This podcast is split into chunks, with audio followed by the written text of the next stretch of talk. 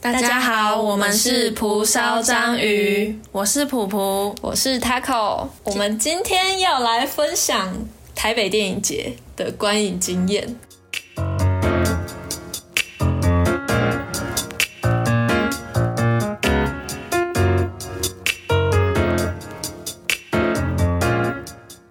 因为我们从前两年就有一起去看台北电影节，一直到今年，之前是二十一届嘛，然后一直到今年二十三届。我觉得就是台北电影节带给我们有蛮多不同的观影体验，跟一般去电影院看院线片就是蛮不一样的，想要跟大家来分享一下。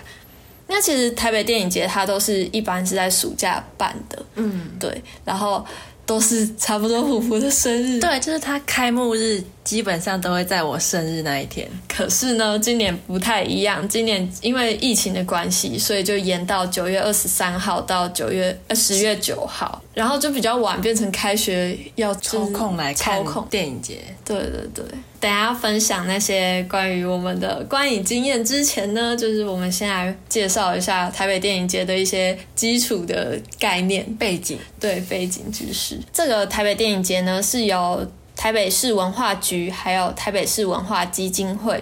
两个单位去主办的。然后它从以前一九九八年就一直办到今年二零二一年哦，已经有二十三届的历史了。然后其实它的前身是在一九八八年的《中时晚报》电影奖，主要是彰显独立还有非主流的精神，然后也希望可以挖掘更多多元的影像作品。我觉得这个主旨呢，这中心思思想就是有一直延续到现在的台北电影节，就是它都是走一个比较非主流，然后比较新时代新潮的一个风格。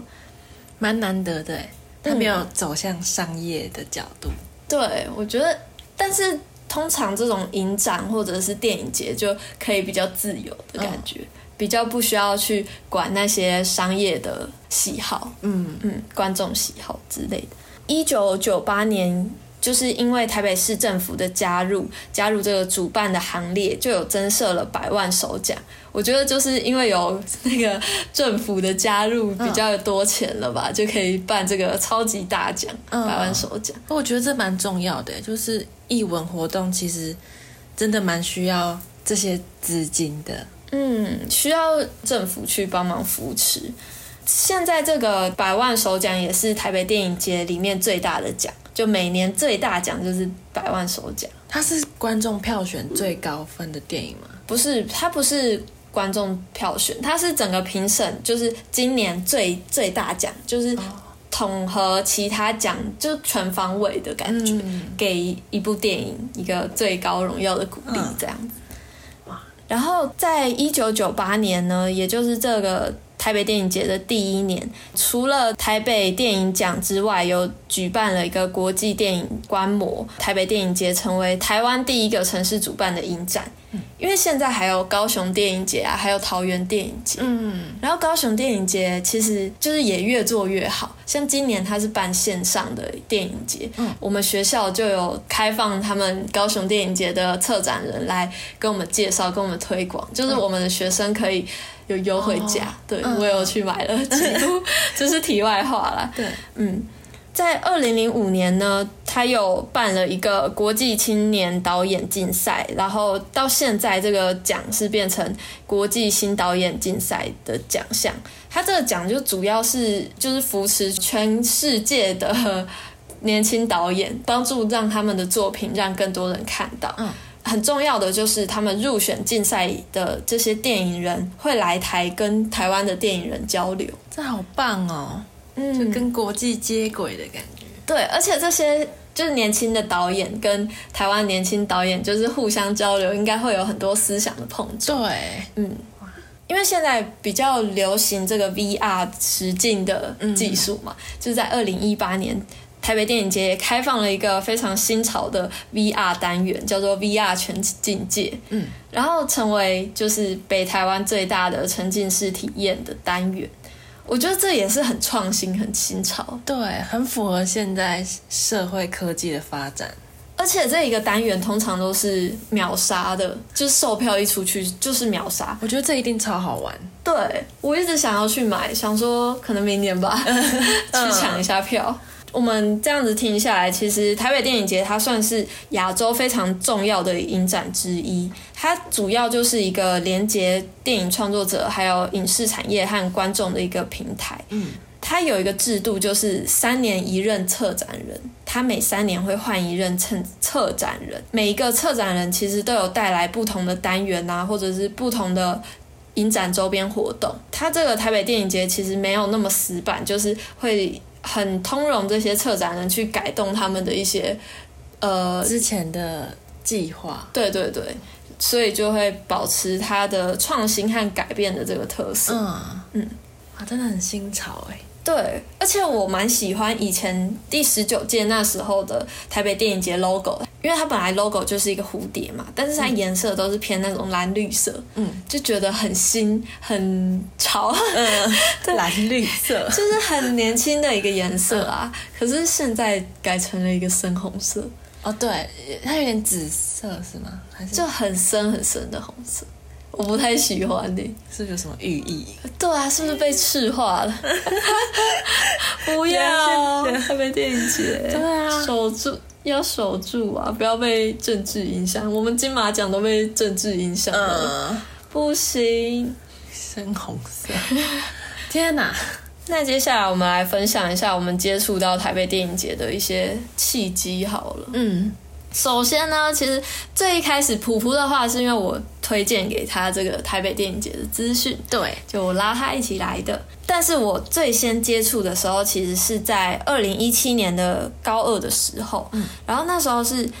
呃，我参加一个富邦文教基金会和台北电影节一起合作、一起办的一个青少年影评媒宣工作坊的课程，然后它总共是在五月、六月的时候有四堂课，课程内容非常丰富哦，而且很超值。它其实原价，它上面报名表上面有写说原价是一万四千九百块，天哪，一个学嗯四生天，对四天就一万多，而且我没有要住在那里，嗯，对。这光交通加起来就觉得很不超值。对啊，很不超值。可是这只是原价，它就是因为有富邦文教基金会嘛，他们就是有钱的一个单位，所以就有补助我们学生，让我们只要一千块就好，哎、差超多差差超，超多。嗯而且内容其实非常的丰富。四天当中，他有请来陈洁瑶导演分享他拍过的《只要我长大》这部电影，就是台湾的一个原住民小孩的电影。然后还有请杨元林编剧呢分享他南方小羊牧场的作品，对。然后还有请沈可尚导演去来分享他的一个纪录片作品，叫《竹巢人》。然后我那时候第一次那么认真去看《竹巢人》，就是这种纪录片，我真的觉得哇，纪录片原来可以拍的那么的吸引人，就是哦是不会无聊的。嗯，嗯，你它会一直片长一两个小时，还是更对，长也是一两个小时，但是你会觉得很有趣。嗯我记得他是一个身心障碍的小男孩，然后他和他父亲的故事，嗯然后其实那个生活中你就会感觉到他们生活其实很有压力。然后那个竹巢人的寓意就是也是在讲他爸爸怎么去守护这个家这样子，嗯。然后除了这些导演啊和编剧来帮我们上课，然后跟我们做 Q&A 以外，我们还有两个影评人的老师，嗯，就是肥内老师和陈平浩老师，他们有帮我们上一人上一堂课。他的课其实蛮特别的，就是让我们一直狂看电影，然后狂去讨做讨论，这会不堪负荷吧？ 很呃其实有一点，可是他的电影都是片段片段挑那个哦经典片段，嗯然后他播完就说有什么想法，就是逼我们举手发言。嗯然后，因为那时候这个青少年影评媒宣工作坊，本来我们大概五十多位学生嘛，他会选出二十几位学生去当青那个台北电影节的青少年评审团。嗯，对，所以有这个竞争压力呢，就是因为旁边工作人员都会帮你做每个人做记录，对，所以我就会逼自己一定要一直举手发言。嗯我相信大家在场的应该想要去当那个评审团的一员的话，就也也会很想举手发言。对，嗯，然后哦，可是我想象那个画面，好紧张哦。很紧张哎，而且其实看那个电影片段，就是常常因为我阅读比较慢，然后有时候又外国片就要看字幕，就是我还没有反应过来，然后就要赶快输出一个想法，嗯，然后或者有时候你在那个跟别人讲。讨论的碰撞之下，就会发现哇，好多人都想法很丰富，嗯，就是在那个年纪，就是受到这么大的刺激，其实还蛮特别的嗯，一个成长的感觉。可我觉得你最后有被选上，也是很厉害。对啦，我最后是有被选上，因为我狂举 手。主要想要讲的就是这一个青少年影评美宣工作坊跟之后的青少年评审团，就是主要是让我第一次接触到比较不商业化的电影，比较艺术的电影。嗯然后我以前第一是次接触，第一次，而且我以前哎、不是第一次哦，我以前我爸也会放，但是我就会很讨厌。哦，嗯，对，我是第一次爱上看电影，然后我以前会想要走电影这行的时候，那时候的心里都是想说，因为我喜欢拍片，我喜欢跟人合作一起生产出一个东西。然后经过这次的课程，我是终于爱上看电影。以前是喜欢做电影，现在是喜欢看电影。嗯，哎，好酷哦！就是一个透过转折看很多电影，然后发现电影其实很多东西可以去探讨，然后就很享受那种看电影探讨东西的过程。对对对，当你就发现那个导演的小巧思的时候，嗯，就会觉得很有成就感，嗯，很像侦探去挖掘导演到底在想对什么这，种。会有这种感觉，嗯，就看你要带走什么东西。对对对，哎，这句话说的好棒的感觉， 就是每部电影好像大家吸收到的或带走的都不一样。嗯，这么说，我就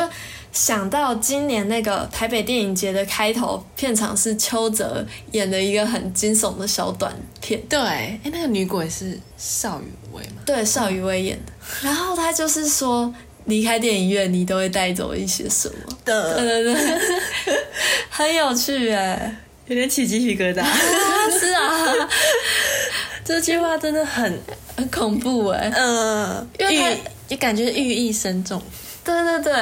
对，你因为你刚才讲那个说每看你要带走什么，其实就我现在才体有点体会到哦，原来他是这个意思哦。因为那时候觉得超可怕的，哦，就可能那时候就想说，是不是电影带院走里有什么鬼东西？ 对， 所以我觉得台北电影节给我蛮大的影响的。嗯哦，而且那时候我参加青少年评审团的时候，那个评审团是分两天，然后总共要看六部片，就是两天，一天看三部。然后我是听说什么金马奖之类那种更正式的评审，他们一天真的是看超多部，就是非常密集的一直狂看。嗯然后我们光是一天看三部，我就觉得有点难以付招架了。嗯，在那之后，当然就是我就开始一直他的电影之路了。对对对，而且就是每年就会想要来看一下台北电影节。嗯。然后我的部分就是因为那时候高中刚毕业，然后我之前的志愿其实就蛮确定自己想要当演员，然后我觉得诶，台北电影节好像跟演员又有关系，然后我就会可能想要透过看电影揣摩各种情绪，或是更认识这个行业。一方面也是觉得那时候高中刚毕业，就是从一个乡下小孩的身份刚踏出新鲜世界的感觉，然后我就是想要什么都尝试，嗯然后刚好 Taco 就找我，我那时候也会想说，哦，台北是一个很神圣的地方，因嗯，为我很少去台北，就是觉得台北，然后又是台北电影节，这个一定要参加，不参加怎么行？台北电影节其实很国际化，就是一个很指标性的电影节，对、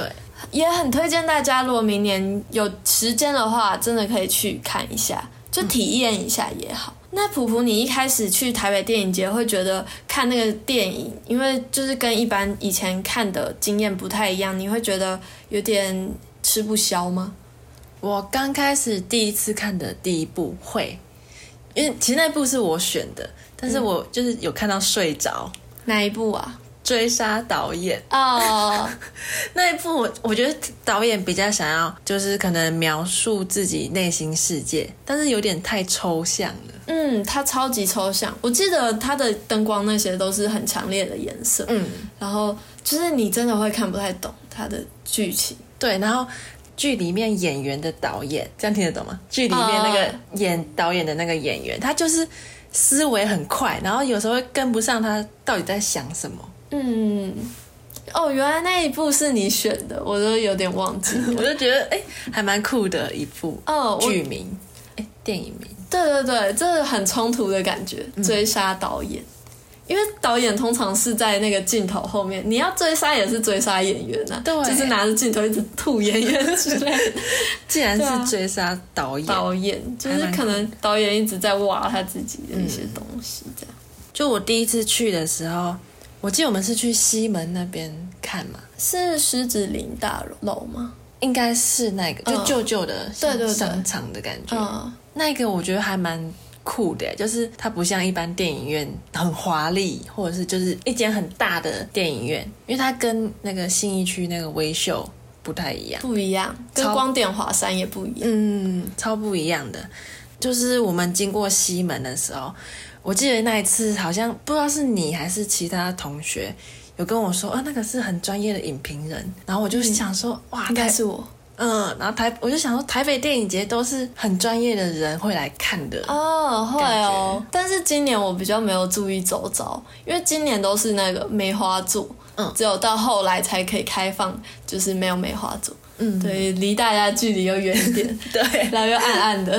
完全不知道谁是谁。对，我知道你说那个影评人好像是李幼鹦鹉鹌鹑，就是他的名字，六个字，对，他的本名，他的身份证上面就是这样写。嗯，他的特色就是一堆白发，对对对，然后就是很长盘在头上，像一朵云一样。嗯，他就是一个奇人， 真的，我那时候看到就觉得，哎，气质非凡。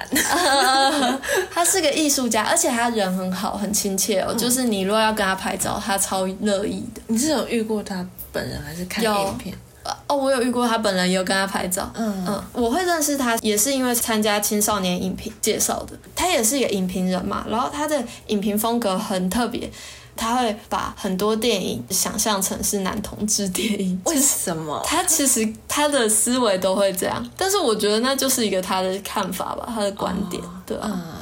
嗯，哎，好，还蛮酷的。真的很特别的一个人。 对，其实台北电影节给我的印象是蛮神秘的感觉，嗯，就是像刚才说那个狮子林大楼，算是台北电影节里面各个展场我最喜欢的一个展场。嗯，每年我都喜欢找普普啊，或者是其他同学找认识的人一起去台北电影节，然后我觉得带着朋友或者家人一起进去那个狮子林大楼的时候，会有种带着朋友和家人进来你的秘密基地的感觉。嗯，然后就一直搭着那个很老旧的手扶梯，然后经过那些老旧的商场，都是就是一些旧的旗袍啊，然后暗暗的橱柜这样，然后一直搭到最上面那个星光影城，就很特别。而且当你要进去狮子林大楼之前，是走那个西门町很热闹、很繁华的地方，然后再进去一个很老旧的一个大楼。你感觉来到一个桃花源的感觉。对对对，就那些场景就很冲突，然后包括你在进去戏院的时候，又要进入一个另外一个世界，嗯电影的世界，又是新的东西的感对觉。对，一层一层的进去，然后你就你就带着朋友和家人，像是去探险一样的感嗯，觉，我刚才也是想到探 险，我就觉得超像探险的。很很有趣哎、嗯，然后为什么神秘呢？那时候在青少年影评美宣工作坊的时候，我们那个陈平浩老师他就有说一个观点，虽然我不是说非常呃非常认同或者是怎么样。觉得这个观点非常赞，但是我觉得这个观点一直有留在我心中。就是他说，其实看电影的人都是疯子，因为我们就是一群人，像邪教一样看着一个荧幕，在一个暗暗的房间里，然后看着那荧幕，一下快乐，一下悲伤，就是一下很激动之类的。嗯，他说我我们都是疯子，他也把台北电影节的场地讲的有点阴，但是他就说。哎、这我们在的这个场地，我忘记那那一次的场地是哪一个场。他说，因为那个场地就是楼下都是那些在办次文化的一些活动，嗯，然后他说像台北电影节算是次文化，我就觉得不是，我们电影节应该主流呢？主流，电影应该是主流，对。嗯，但是我觉得他讲的话我都一直记得、哎，不知道为什么。就真的很深刻，就是有 touch 到你。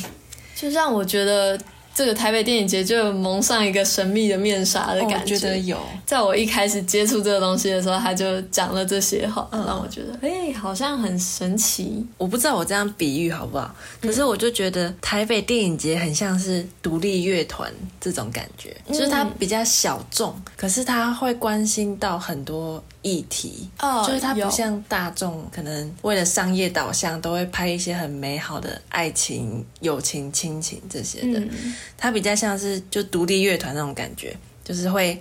知道小人物的人间疾苦，嗯，或者是包括创作者他们内心的一些东西，嗯我去挖掘自己内心的一些故事。嗯，比较文艺片吗？对，我觉得有，有但也蛮是文有艺那种叙事、故事叙事性的。对，而且其实有一些那种院线片都是先上台北电影节，再上院线的。嗯，对，像今年那个《废弃之城》动画《废弃之城》，就是先上台北电影节。嗯，然后还有前几年有。大二，二是肚子饿的饿，嗯对对对那一部哦，耀人有演，耀人演男主角，我就是因为看那一部才认识的。耀人看，我没有看那一部。我那时候觉得他蛮帅的，哦，现在也很帅，现在声音很好，也很好听，简直就是完美的师兄呢，狗在狗腿。 我觉得还蛮特别的是，我之前有看一部是《汤屋里》，我记得嗯以日本背景出发的，然后它是就是在讲日本的汤屋文化，然后可能会有一些一个少女跟她阿嬷的故事。可是后来就是汤屋，因为太老旧了，然后都市要都更计划，就要把这些老旧的文化还有建筑都拆掉。嗯我看这部片的时候，我看的地点是在中山堂，然后中山堂它就是日治时期就有的建筑，所以它是一个蛮日式的文化。从汤屋里，我记得我看它的简介，我就知道它是以日本文化出发的。嗯然后我又来到一个很像日本日式建筑的啊场所，我就哦，觉得整个就是身临其境的感觉。对啊我真的觉得台北电影节他们应该是会蛮用心的去设计哪些电影要在哪个哪个是啊场地放。嗯，我那时候我记得我们第一次就二十一届去看的时候是追杀导演早上看，嗯然后下午看贵族动物， 嗯，我觉得你记得好清楚。因为我很少去看这种类型的电影。嗯，贵族动物其实到现在还是会记得一点它的剧情呢、它其实有点震撼，对，因为他是在说一个黑人，他在一个贵族家庭被教育长大。嗯它被收养，对，其实他就是丰衣足食，但是他就是还是会被歧视。嗯，嗯，最后结局就是很震撼哎、它被变成标本，对，然后展示给其他人看，然后结果经过一场大火，他们好像是故意把它搬到阁楼。嗯上，然后就是不知道是刻意还是非蓄意的，就是有一场大火烧掉。有点忘记了，但是就真的是蛮让人震撼的一部电影。而且我记得他的美术好像做的蛮好，就是那个画面很，你现在应该还记得那个服装气那氛，些对的对对，嗯嗯就是他们的传统文化的服装，还有就是颜色都很鲜艳，嗯整个风格还蛮鲜明的。我蛮喜欢那一部的，嗯不知道有没有机会看到。我觉得台北电影节很珍贵的就是它的电影，几乎你要再看第二次或在电脑上、网络上查是查不太到的。嗯这也是我喜欢台北电影节的原因，就是这种稀少性嗯对会吸引人。呃，不像院线片，你想要二刷、三刷都可对，以现。在上 Netflix 就可以看了。对啊，然后我觉得也蛮特别的体验，就是你可以看到各国的电影，就是不像一般大众会看的电影，就只限可能日韩或者是美国这样。嗯你会看到可能土耳其啊，就可能比较欧洲那些地方的电影。嗯，就是如果说呃，分享一下我们对台北电影节的选片的方式的话，有一部分我也会很想要选这些我们很少看过的国家的电影。就想了解那个国家的文化跟可能思考是什么模式。嗯，很想看看他们国家的街道啊，那个生活方式之类的。然后还有我，我有时候会想要去看，就是那一部片有参加过哪些影展。如果说他参加过很多国际影展的话，那通常这部片其实是蛮多影展认定的好片。可以选，对，就是给他选下去。对，再来就也会看一下它的内容啦，就是会不会喜欢。嗯像我觉得贵族动物就是它的内容，我们会是好奇的。嗯，蛮特别。虽然是也是在探讨种族，嗯但我觉得它光美术跟故事架构跟结尾，会整个让人耳目一新的感觉。嗯，到现在都很清楚记得，嗯过那么多年了。对，嗯， 两年两年好像也还好，不是啊，我们现在老了就比较啊记忆力健不忘嘛，对啊。再来就是我，我其实也蛮注重那个电影的创新和创作性。就像因为台北电影节，它其实在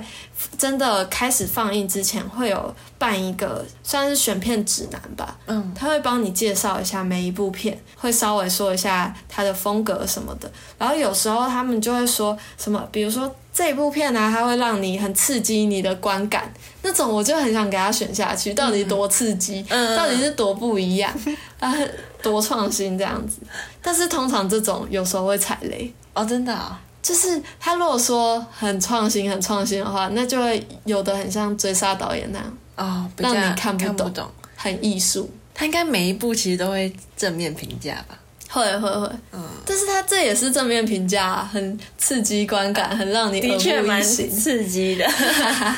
可能有些人会喜欢啊啦、 对，我相信一定有人喜欢，它才会被选为电影节。至少那些策展人是喜欢的啊。对，对，那像今年我们也有看一部欢迎来到《哦，你知道，你知道我要讲什 么？对，就是《鬼灭之都》，欢迎来到《鬼鬼灭妹鬼魅之都之都》。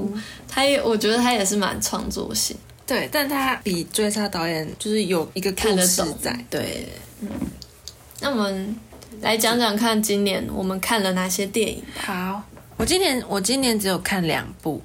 然后这个这两部其实塔口都有看，但是他等一下会介绍他自己自己有看对，自己偷去 看，自揪的。